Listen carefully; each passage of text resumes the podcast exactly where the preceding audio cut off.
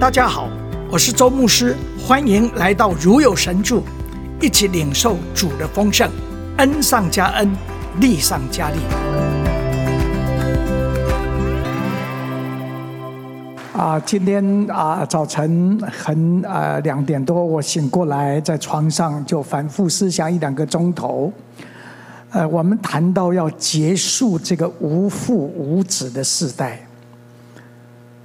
不是没有父亲，怎么会变成没有父亲呢？不是没有儿子，怎么没有儿子呢？而且，当我们说少子化是一个危机，我们也谈到，其实另外一方面就是没有听过。我自己没就是早晨想到，就是好像少父化，就是为父的不多，真正为父的不多。在家里，在教会里面，怎么样能够看见？而我们也在这里。今天早晨要跟大家思想的就是回家的这个心路历程。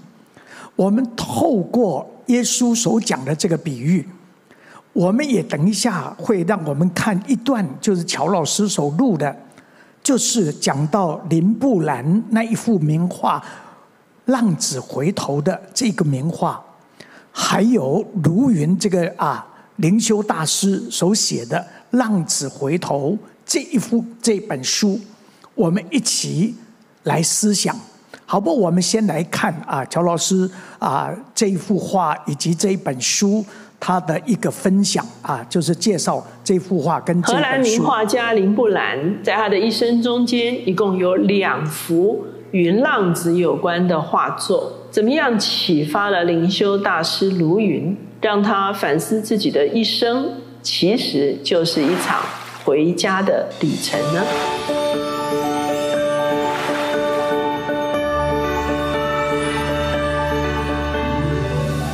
大家好，我是乔美伦老师，每周一次在乔氏书房和大家见面。今天我们的单元是天书橱窗。今天我们所要介绍的这本书《浪子回头》，我相信很多观众朋友对卢云都不陌生。虽然他在一九九六年就离世。可是他对整个基督教的影响是非常巨大的。卢云他一九三二年在荷兰出生，在一九五七年的时候，也是他二十五岁的时候，案例成为一位神父。他曾经任教在美国的圣母大学、耶鲁大学和哈佛大学。他的作品呢，已经被翻成二十二种语言，其中中文呢有四十多本。而这幅画的作者林布兰呢，也非常有故事哈。林布兰呢是十七世纪荷兰最重要的画家。他年轻的时候意气风发、丰衣足食，踏上人生的顶峰。可是接二连三的打击导致他几乎破产。妻妻子过世，儿子也过世，哈。到了晚年的时候，他画了这一幅《浪子回头》，哈。那卢云是怎么样看这一幅画呢？他在一九八三年的时候，第一次去到法国的方舟团体的时候，他当时刚刚结束了在美国的巡回演讲。他说他精疲力竭，非常偶然的，他看见他一个同事挂了一幅这个《浪子回头》在办公室的里面，哈。这幅画就深深的触动他，而在在一九八五年，他离开哈佛的时候，已经决定了他要去多伦多的黎明之家。有人邀请他到俄罗斯去旅行，他第一个反应就是说：“太好了，我可以去圣彼得堡观看这个浪子回头的真迹。”所以呢，他在一九八六年就来到了这个艺术馆，他去了两两次，总共看了四个小时，哈。因此，当他到多伦多黎明之家的时候，他的第一件事情就是把这幅《浪子回头》的复制品挂在他的书房的里面。那在黎明之家呢，他不但要做很多的家务事哈，而且呢，他也要需要照顾智障人士哈。这个期间，一九九四年就写了我们今天这本《浪子回头》。一九九六年，他在这个黎明之家照顾一个智障者亚当十年之久，忽然过世。亚当一共活了三十三岁，他也写了一本书，叫做《亚当神的爱子》。这幅画中间呢，有三个主要的角色。林布兰的画风最主要的就是暗沉的哈，可是它会有一个特殊的光线会打在他主要诉求的对象的身上。这幅画的三个主角，一个是父亲，一个是小儿子，另外一个是大儿子。卢云在看这幅画的过程中间，他深深的感受到，在他的生命中间。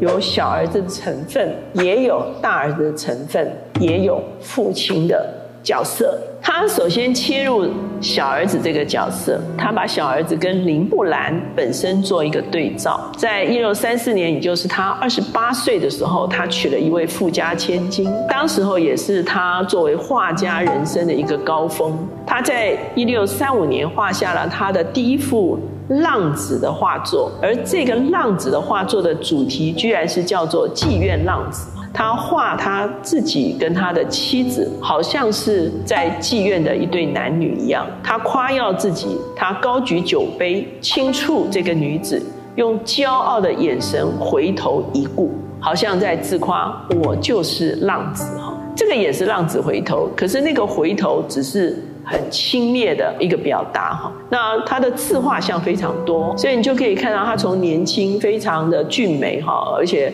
非常的骄傲哈，然后呢渐渐到中年有一点颓唐哈，那一直到老年经历他妻子的过世，他的儿女陆续的夭折，他的第二任妻子也过世了，最后只剩下一个第二任妻子给他生的女儿哈，陪他到最后哈，所以到了一九六九年的时候，他六十三岁的时候。他又画了第二幅浪子主题的画，就是我们今天这个浪子回头。所以很多人都说，这幅浪子回头其实就是林布兰一生自己的写照。圣经的经文中间，路加福音说，小儿子就把他一切所有的都收拾起来，往远方去了。当卢云看这幅画的时候，他对照他自己的内心，我究竟是属上帝的，还是属这个世界的？他发现他自己里面仍然充满了对名利计较得失，自己是不是孤单，害怕被冷落等等的心态仍然存在在他的里面。他常常为了确保自己获得非拥有不可的东西哈而挣扎。其实这就是一种离家，离家就是忘记自己是神的爱子，想要在世界或别人身上找到答案，他认为离家就是离开了真理。这个真理是什么？就是我们原本是有所归属的。可是呢，我们在神的爱子的这个身份中出走的时候，我们就会陷入到很多自我的困惑的里面。他同时讲到了小儿子如何归家。他说，这个图画的里面，这个小儿子是光头，好像是一个囚犯，他的荣耀被剥夺。没有外袍，穿着破旧的凉鞋，可是呢，他腰间仍然别了一把剑啊，这是一个贵族的象征。他离家越远，就任凭世界摆布。卢云思考他自己，常常看见别人成功，他就想，这些人只不过是讨好别人的成功，他自己失败，他就记恨；自己成功，又害怕别人记恨。他不觉得谁是真正关心他自己的。这个时候，世界就变得阴暗，成了迷失的人。当浪子开始回头的时候，其实归回的道路也是一条不容易的道路，因为他会在想：父亲会严厉的待他吗？可以真正的接受赦免吗？他最后说：“我可以做一个故宫。”卢云就在想：为什么小儿子选择说我可以作为一个故宫呢？故宫其实可以保持距离，恢复儿子的身份反而是一个巨大的挑战。我们知道，这个父亲后来是给孩子穿上外袍，戴上戒指，哈，恢复他儿子的身份。他说：“其实恢复儿子的身份，其实是一个巨大的挑战，因为做故宫可以跟父亲保持距离。”可是做儿子却要去做父亲要他做的事情。接着，卢云就把目光挪移到这个大儿子的身上。大儿子在这幅图画出现的时候，其实是非常特别的，因为在福音书里面哈，大儿子其实是远远的听到他的弟弟回来，而在这幅画的时候呢，林布兰特别把大儿子也放在这个里面，目光冷峻，置身事外。父亲是张开双手。可是大儿子却是双手紧握，不接纳他所看见的。卢云回顾林布兰的一生，哈，林布兰也曾经非常的冷酷。他的传记的作者写着说，林布兰其实非常自私、蛮横，而且喜欢记仇。卢云观看这一幅画的过程中间，有一天他的朋友忽然跟他说：“卢云，其实你也很像大儿子。”卢云就思想他自己，他的确是长子，他从小做模范，他嫉妒弟弟妹妹可以任意而为，他常常为受赞美而尽责，重担压他的肩头。很多时候我们都知道，大儿子也是迷失的哈，虽然大儿子没有离家出走，可是大儿子的里面同样也是失去了做儿子的位分。他常常抱怨没有得到应该得到的，许多的怨言都在他的心中。他特别记录了经历车祸，有一个濒死的经验，而在他即将面对死亡的时候，他意识到他不能存着怒气离开世界。那他什么怒气呢？他发现他里面的真正怒气就是觉得父亲爱他的弟弟比爱他多哈。其实他跟母亲比较亲近，那他的父亲因为希望他读法律，他没有读哈，所以好像父子之间啊还是有一个隔阂在那边。结果他在这个车祸的过程中间，他爸爸从荷兰跑来看他，那他醒过来的时候看见父亲在床前，他禁不住就跟他父亲说了很多的话，他谢谢他的父亲，他其实很爱他的父亲，他抱歉，他觉得爸爸爱弟弟比较多，可是他爸爸只是会心一笑哈，因为他爸爸可能心里有数哈，知道他这个儿子一直觉得爸爸是偏心的，所以卢云他在他的这个车祸的过程中间呢，他也重整了他跟他父亲之间的一个关系哈。那第三个观察点就是这幅画里面的父亲是一个半盲的老者。那林布兰在画这幅画的时候呢，其实自己也已经非常老迈了。他的外在的光辉暗淡，可是内在。有一个生命的光辉，这是一个爱的光芒。林伯兰自己经历了儿女夭折，儿子中年过世，哈，他有一个属于父亲的伤痛。那父亲伸出两只手来迎接小儿子的时候，他们特别观察到说，这两只手，一只是男性的手，一只是女性的手，似乎表达了上帝对我们这些属于他的儿女，是有一个刚阳的一个力量，也有一个阴柔的。安慰，阴柔的安慰代表对小儿子归家的接纳，而刚阳的力量支持小儿子能够继续前行。父亲所穿的外袍好像一个拱门，欢迎回家的记号。最后，卢云在他一九八七年，他按立神父三十周年的时候，他心灵再一次进入黑暗期，自己退休。有一位女士来看他，对他说：“不管你是大儿子还是小儿子，你受召其实是要成为一位父亲。你一辈子在找朋友、找人的关爱、赏识、肯定。”你的招命是要成为父亲。最后，他花了一年半的时间，终于找到他生命中间父亲的这个职分。他深深的发现，他蒙召就是要为别人带来祝福。我们看见卢云的一生，其实就是一场回家的旅程。他一生在寻找的就是一个归属。他在呃，像耶鲁哈佛，他对应的是最聪明的头脑；可是他去到黎明之家，他对应的是智障的人士。哈，其实他一直是在找一个归属。哈，他的最后一本书就是《寻找回家路》。哥林多后书五章说。我们原知道，我们在这地上的帐篷若拆毁了，必得神所造，不是人所造，在天上永存的房屋。我们在这帐篷里叹息，深想得那从天上来的房屋，好像穿上衣服。倘若穿上，被遇见的时候，就不至于赤身了。我们在这帐篷里叹息劳苦，并非愿意脱下这个。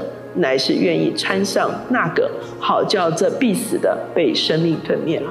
保罗说：“我们在地上是一个帐篷的生涯，而永恒的房屋是在天上的房屋。”在希伯来书十一章也说到，这些人都是存着信心死的，并没有得着所应许的。却从远处望见，且欢喜迎接，又承认自己在世上是客旅，是寄居的。说这样话的人，是表明自己要找一个家乡。他们若想念所离开的家乡，还有可以回去的机会，他们却羡慕一个更美的家乡，就是在天上的。所以神被称为他们的神，并不以为耻。因为他已经给他们预备了一座城。我们的人生的确是一场旅行，到处寻找一个归属。可是我们却忘却了，我们其实是有归属的。我们是属于上帝，我们是属于这位永恒之父。当我们回到父的面前，我们就知道他已经在天上为我们预备了。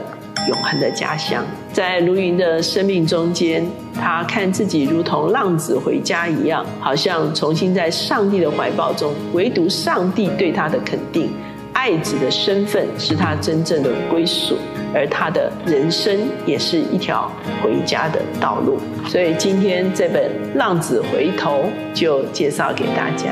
欢迎订阅我们的频道，开启小铃铛。如果你喜欢这支影片，请分享出去。如果你对这本书有任何的看法，欢迎在下面留言。好啊，我们谢谢乔老师啊，乔氏师傅啊，每一个礼拜都有一本介绍一本啊一一本书啊，我觉得特别我哈、要感谢，为什么呢？因为我不会看哎画画，因为我色盲，所以哈、我。再有名的画，我大概三秒钟就完了啊！就是说，哦，这有一幅画，呃，但是呃，乔老师这样的介绍，能够比较明白这幅画。那也卢云是一个灵修大师，呃，但是我不知道，在我的里面，好像我知道这个啊，他，但是他的书我也比较不会看，但是透过。乔老师啊，对这一幅画、这本书有比较很深刻的一个印象，甚至有很深的一个感动。我想，对于浪子回头，耶稣所讲的比喻，我们很熟悉。其实耶稣不是讲一个比喻，是讲三个比喻，这是第三个比喻。而三个比喻的里面，都是跟迷失有关系，迷失的羊。丢掉的钱，还有浪子迷失。其实他最主要，耶稣讲的其实不是讲浪子迷失了，是讲长子大儿子他怎么样。其实他更深的迷失不在家里面。那我想等一下我们会一起来思想。其实在这个里面，我们看见耶稣讲说，那个浪子醒悟过来了。一个人能够醒悟，我想今天我啊用这个题提到说，好像是圣灵在我们里面，好像一种啊这个 GPS 在我们的里面，让我们醒悟过来，在我们人生的里面，我们看见其实卢云特别提到说，其实啊我们在我们身上成分不只是有浪子的成分。在我们生命里面，还有另外一个大儿子的成分，还有另外一个是，就是神的呼召，做父亲这个呼召的成分。而我们看见，其实，在我们生命中间，我们是一个回家的旅程。为什么回家呢？因为我们离开家了。因为我们离开家，所以我们要回家。所以不。管是我们看见耶稣所讲的迷失的羊，然后这个啊牧人去找，然后把他背背背回家，或者是这个我们看见耶稣讲的这个浪子的比喻，他这个浪子醒悟过来，当他醒悟过来的时候，是什么时候醒悟过来？就是好像他所有都已经花尽了，全部都没了，然后肚子空了。口袋空了，心也空了，环境饥荒起来，然后去喂猪的时候，连猪吃的那个豆荚，豆荚是什么？也是空的，没有豆的，但是都没有了，连那个东西猪都不给他吃。而在这个时候，他醒悟过来，弟兄姊妹，我觉得醒悟是一个很重要的。哎，我们看见醒悟是圣灵的工作。但是，当圣灵在我们里面让我们醒悟的时候，我们盼望让我们能够真的从里面醒悟过来。不但醒悟过来，而且有行动，他就起来了，然后就走上回家的旅程。而弟兄姊妹在这里也让我们看见，回家是一个旅程。这个浪子回家了，好像是。就是回家，父亲拥抱他，父亲把戒指、把呃上好的衣服、鞋子给他，肥牛犊宰了。但是从一个另外一个角度来说，那是回家，但是是一个旅程。对于假如在我们生命中间，我们是浪子的话，我们回家，回到家里，我们身体回家了，我们的心思、我们的意志、感情，我们有没有回家？我们回家，我们有没有享受那一个家？在家里面，我们享受父亲的爱，享受父亲给我们的，我们也享受再一次享受做儿子这个身份。而不但享受这个身份，我们也知道这个身份所带来的挑战。我们愿意在这里面继续在回家的旅程的里面继续继续往前走。而我们也看见是，我想从这幅画，也是这个画家就是林布兰，他不只是画这幅画。我们刚刚听见了，其实他画浪子，他画画了两幅。第一幅画是他二十八八岁的时候，而我们也看见浪子。什么是浪子？也许我们会想到圣经里面都讲的浪子，好像是什么都没有了，钱没有了，肚子空了，环境也空了，什么都没了。然后那时候醒悟过来，但是我们也看见很多的时候，浪子不一定是什么都没有，可能浪子他出去浪，他不只是他变成他赚了很多了。我们看见，当这一个林布兰是什么时候？就是二十八岁，他已经成为很有名的画家。他娶了一个很有钱的、漂亮的一个啊女孩子，成为他的妻子。但是在那个时候，他是画了一幅画，他感觉他是浪子。但是那个时候的回头那一幅画，是一个骄傲的回头。他觉得我有成就。他觉得他在各方面好像已经很不错了，但是那个回头是一个骄傲的回头。弟兄姊妹，对我们来说，到底我们是不是小儿子？是不是那个浪子？而我们回头是不是真正的回头？而回头，我们有没有悔改？我们有没有真正回到回到父亲的家，回到天父的家？而我们看见，其实这个画的里面是他最后浪子回头这幅画。刚刚我们所看的那个第二幅画，这一幅画其实他自己其实在看见他的生命。他不只是画耶稣走浪子回头的那个，他是画他自己内心深处，他怎么样自己醒悟过来，知道他其实他就是浪子。而不但他是浪子，他怎么样回来？当他回来的时候，好像什么都没有了，好像剃光头，好像整个人没有。但是好像有一个还配一个剑，就是他还是贵族，还是有一个身份。但是不管怎么样，他回来的时候，我们看见他很想到他自己，但是他另外，其实他画那一个大儿子，其实画谁也画自己。在他生命的深处的里面，不但有浪子的这个成分，在他生命里面也有大儿子，好像他表示他的很有成就，不但是很有成就，而且好像在整个啊画家画家画画家的里面，他已经跑到顶端了。而在这样的一个很有成就的里面，因此他对人好像很多啊，这一种大儿子，这一种另外一种孤儿的那种心态，比较计较、骄傲、嫉妒，而他也知道，在这个里面，好像那个圣灵的 GPS 在他的里面，他感受到，他不但是浪子，他也是这个长子，他也是这个大儿子。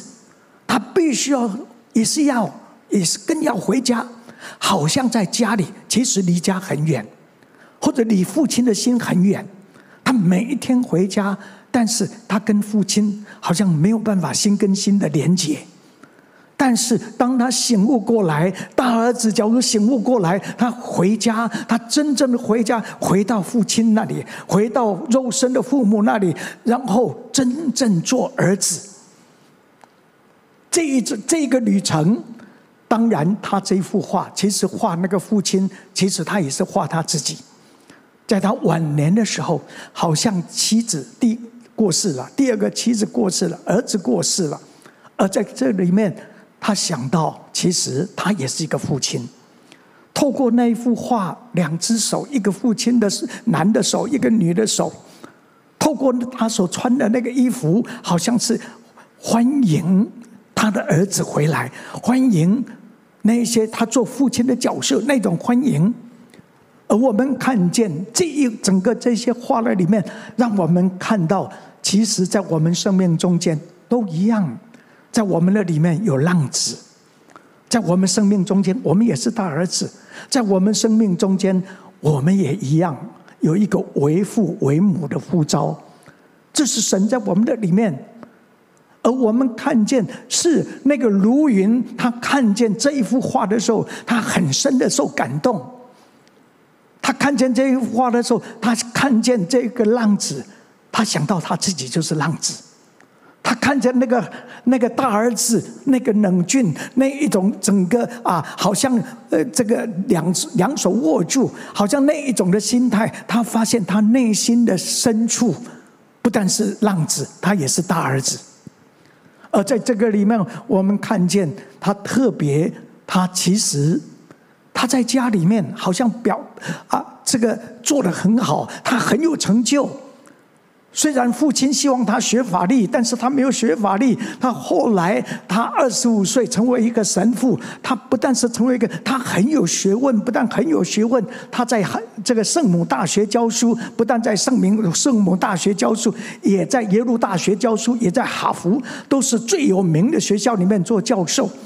但是他里面感觉。他里面像什么？像浪子。他感觉他没有回家，而当他知道圣灵在他的里面看见他生命中间那一种浪子，他需要什么？需要回家，需要回到父亲的家，需要回到天父的家。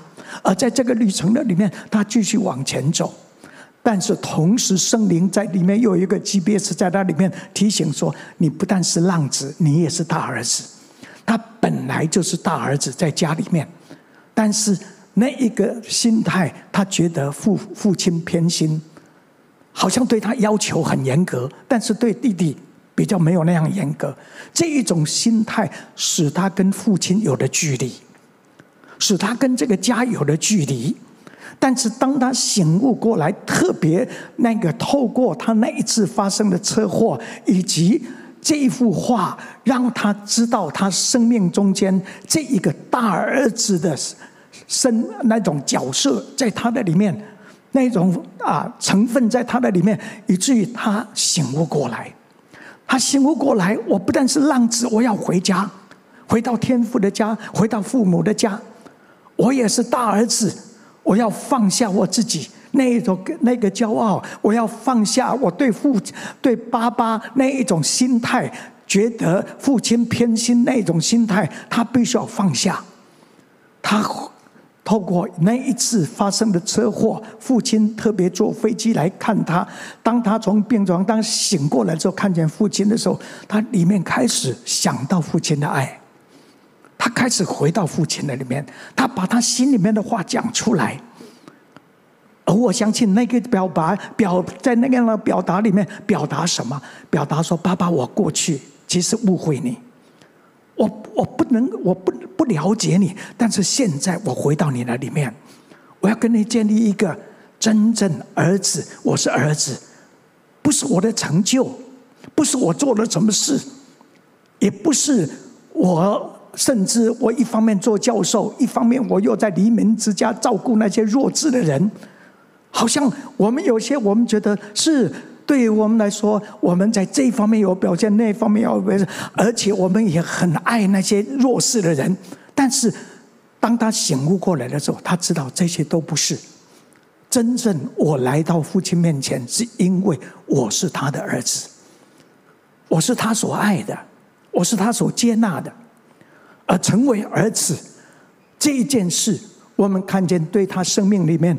有一个很大很大的浪子要回家，长子我也需要回家，但是在生命最后的那两年，当他在里面好像又好像进入一个一种另外一种黑暗的时候，透过一个姊妹跟他说：“你有一个护照，你不但做儿子回来，做浪子回来，你做大儿子回来。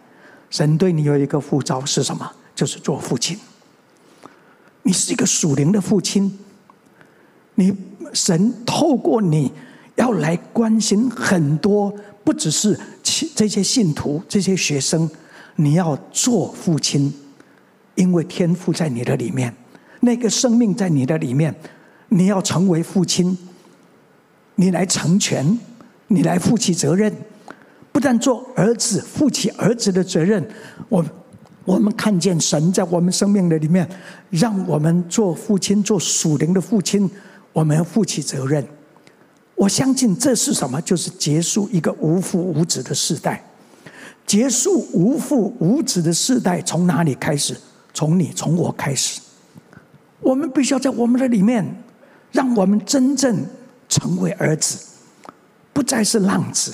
我们回家，不再是大儿子。我们回家，不是浪子，不是大儿子，是做儿子，做真儿子。不但是回家，而且在回家的旅程的里面继续往前走。不但回家，而且回家享受做儿子，享受父亲的爱。享受父亲的拥抱，在这个里面，为之我们看见，可能在我们生命中间，我们的父母在我们生命中间所留下来的，可能不是完全正面。但是我们做儿子，我们开始回家，我们不但回家，再一次认识我们的父母，认识我们的父亲，但是我们也能够接纳我们的父亲。甚至饶恕我们的父亲，曾经在我们生命中间所留下的负面的，甚至有一些的伤害，而以及我们看见真正我们回家了，回到天父的家做天父的儿子，回到父母的家做父母的儿子，回到神的家做属灵父母的儿子，以至于我们看见全身心灵都回家了。所以回家的旅程是一个旅程，我们已经回家，还在回家的旅程中间。我想这是从林布兰这个画家，以及从卢云他身上我们看见的。我想最后我要提到，我透过啊这样的一个反思，透过耶稣基督所讲的这一个比喻，透过啊这一这幅画，也透过。啊，这个啊，卢云这本书，我也来反省我自己，来看我自己。我发现是感谢神，神在我生命的里面，我也是，我也像像浪子一样。我这个浪子真的真的是是是是像浪子的浪子。而我我们感觉在我的生命中间，从生下来，其实我生下来。我是生在南投的民间乡的一个乡下，但是因为当时啊第二次世界大战爆发，然后后来啊父母又是很忙，所以就把我放到桃园的新屋乡客家村那里请一个奶妈。而在这个里面这一种过程，让我回家的时候，我呢没有回家。我回家的时候，感觉那个不是我的家。我回家的时候，感觉好像是跟家里很生疏，跟父母很生疏，甚至里面开始会有很比较比较，觉得父母好像跟跟哥哥跟妹妹的关系比较好，看他们是心肝，看他们妹妹是宝贝，看我是盲肠。后来发现好像看我是盲肠炎，但是很多的时候自己的想象，所以那个家好像不是我喜欢的家。那个家，假如能够离开家越远，或者是越久越好。另外一方面，从小虽然在教会的里面，但是我觉得教会那个家不是我喜欢的家。教会，我觉得那个在那个家里里面，我不是真正真，因为在生命里面其实就是浪子，就是大儿子。所以不会喜欢在我们天生的里面不会喜欢家，不但不会喜欢我们肉身的家，我们也不会喜欢教会神的家。但是感谢主，一直在这样的一个浪子的里面，一直到我高中毕业，其实一直在做浪子，在家里面做浪子，在教会里面做浪子。而我觉得，我想啊，可能大概啊，有人听过我，就是我高中毕业的时候，我从啊在才从彰化那边，我暑假到台北，刚好碰到八七水灾，我回不了家。感谢主，回不了家，我开始回家了。因为我回不了家，所以我就不知道，完全没有一打算的，我就去参加校园团契一个夏令会。而在那个夏令会里面，我继续做浪子。我继续在那里，别人聚会的时候，我在里面睡觉。但是那个负责的人，我现在回想，可以说是一个属灵，我属灵的父亲。他进来打开门的时候，他把他的一个床给我睡，我跟他一起。他进来，我吓醒了。我说我我第一个想说一定会被骂，为什么别人聚会你在这里睡觉？但是没有被，他说对不起，把你吵醒了。我觉得圣灵透过这个 GPS 让我醒悟过来了，怎么会不是责备呢？怎么会是对不起呢？当我去聚会的时候，神的爱就从这里进到我的里面。我好像在那里听见神天父这样说：“回家吧。你觉得没有人爱你，但是我爱你。你要爱你自己，你才能够爱别人。回家吧。你觉得没有人饶恕你，但是我饶恕你，你才能你要饶恕你自己，才能够饶恕别人。”回家吧。你觉得没有人肯定你，但是天父说：“我肯定你。你要肯定你自己，你才能够肯定别人。”感谢主，在这个回家的旅程，好像浪子一样回家了。这个回家让我开始回到我肉身父母的家。这个回家让我开始回到教会，感觉教会是我的家。但是，我觉得另外，我们看见在我们生命里面，我发现另外会有一种生命有改变，但是另外一种不好的情形就是从浪子变成大儿子。以前好像反正就是这样了，我就是这样坏。现在我不要坏，我要努力，我要做一个好的孩子，我要做一个好的基督徒。但是立志为善，由得我行出来，由不得我。从另外一方面，好像也有一些成绩。我在政大，后来在政大团契，从组员慢慢慢慢努力，成为小组长。从小组长，我努力变成领团契的领袖。从团契的领，我努力，我变成团契政大团契的主席。到大大学四年级的时候，我努力。我后来成为台湾大专团契主席团的主席，但是我知道我里面我没有真正的回家。我从浪子，我变成大儿子，想要表现自己。而我后来那时候，我的感觉，我可我很有可能要做传道人，而我可能会在校园团契来服侍，做学生工作。但是我里面我另外一种想法，又是大儿子的想法。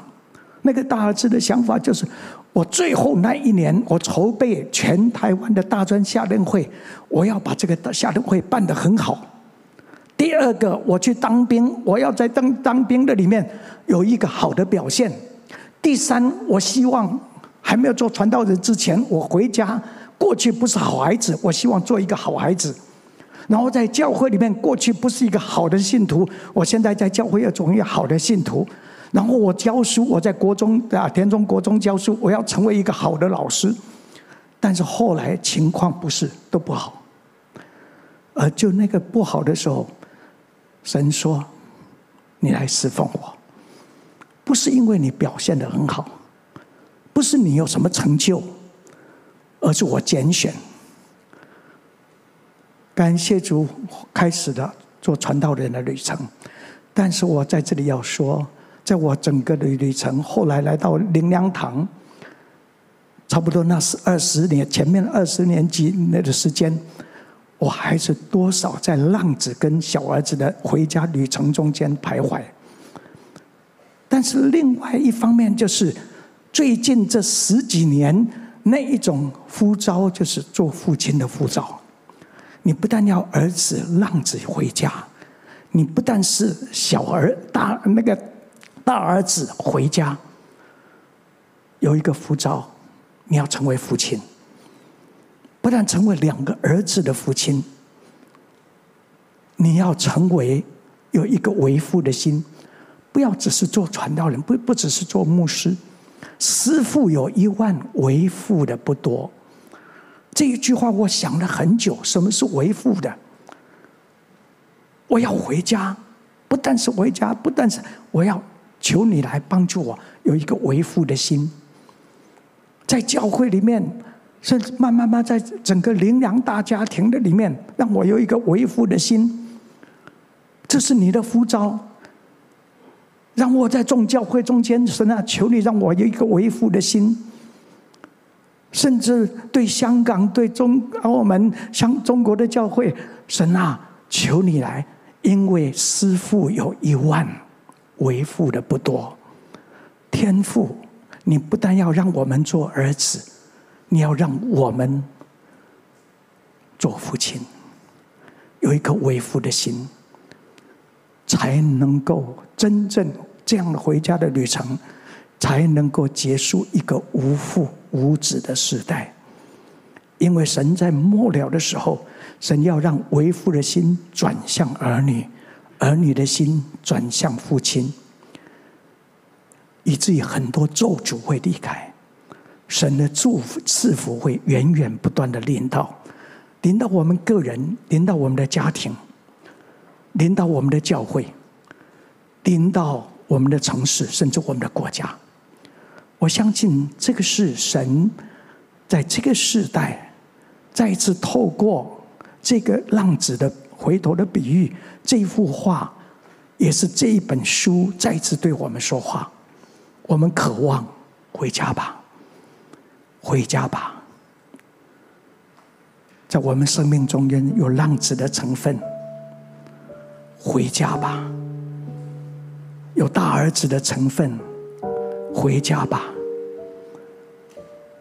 不但身体回家，让我们的身心灵全人都回家，让我们回家享受天父的爱，回家再一次做父母的儿子，回家跟属灵父母我们有一个美好的关系，我们回家。开始学习做属灵的父母。我们低头，我们一起有一点安静。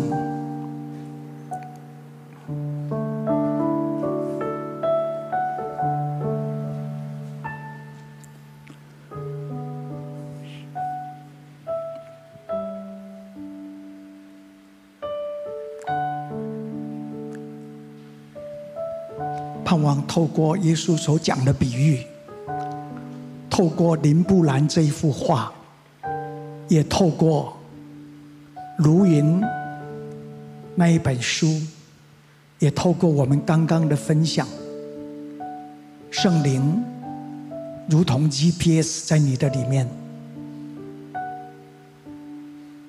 回家。不管是浪子的成分，让我们回家，回到天父的家，回到父母的家，回到教会神的家。我们也预备有一天我们回到天家。回家是一个旅程，已经回家，还在回家中间。我相信我们也是有大儿子这个成分在我们身上，回家吧。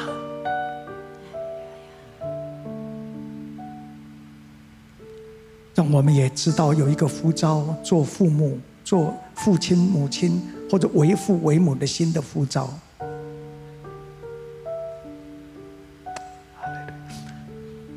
好不？我们一起起立。我有我我有一个感动，好不？我们手放在我们的胸前。我祷告一句，你们跟着我祷告。亲爱的天父，亲爱的天父，来到你面前感谢你，来到你面前感谢你，谢谢你，谢谢你。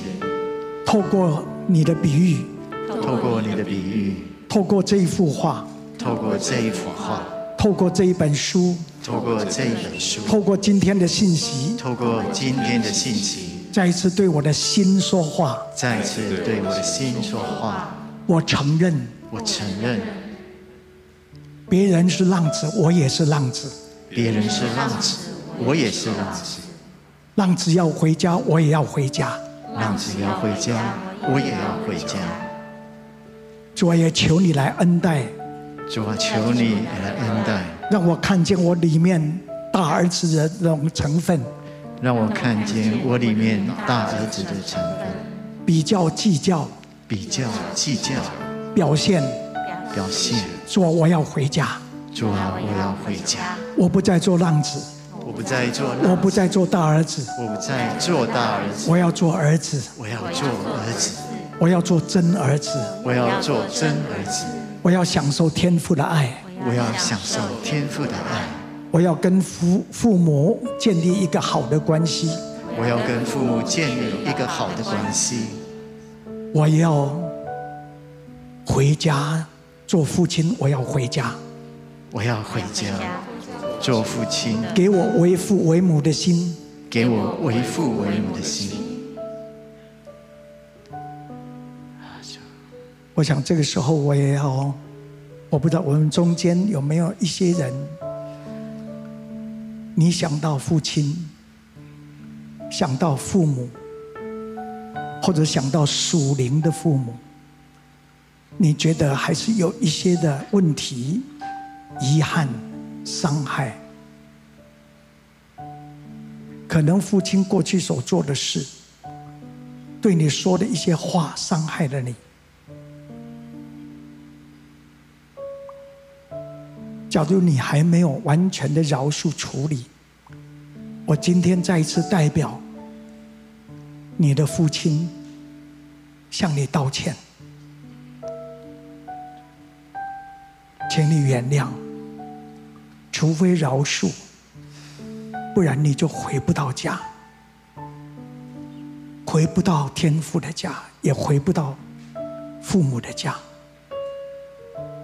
假如过去，在教会里面有一些从长辈来的伤害，我也在这里向代表他们向你道歉，请你饶恕，回家吧。刚刚第一堂完了以后，有人在线上问说，他过去受到教会的伤害，他不敢回家。